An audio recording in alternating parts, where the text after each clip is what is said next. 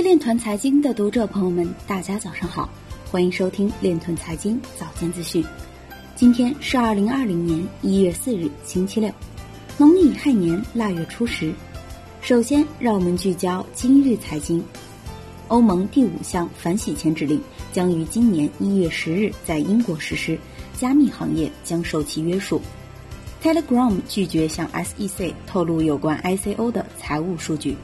吉林省首例基于区块链技术的智能审值衔接案件在长春市宽城县人民法院执结。成都市支持区块链等技术在绿色食品产业的应用。Ripple 从2020年开始，在美国、英国、巴西、日本、新加坡、迪拜和印度开设49个职位。有报告显示，比特币的哈希率再创新高。以太坊矿工2019年的收入是比特币矿工的四倍。截至2019年10月底，全国共有3万1172家企业的名字、经营范围和产品信息中包含区块链字样。数字货币试点有望落地深圳。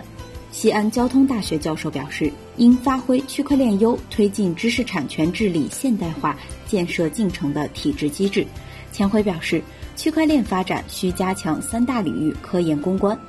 今日财经就到这里，下面我们来聊一聊关于区块链的那些事儿。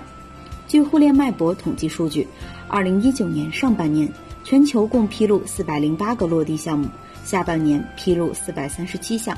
每个月平均披露约七十项。一方面，落地数量说明区块链技术应用正在稳步推进，区块链对各行业的价值正在被证明；另一方面，纵观二零一九年落地应用，八百四十六个项目中，涵盖十二大应用领域，共计一百家应用场景。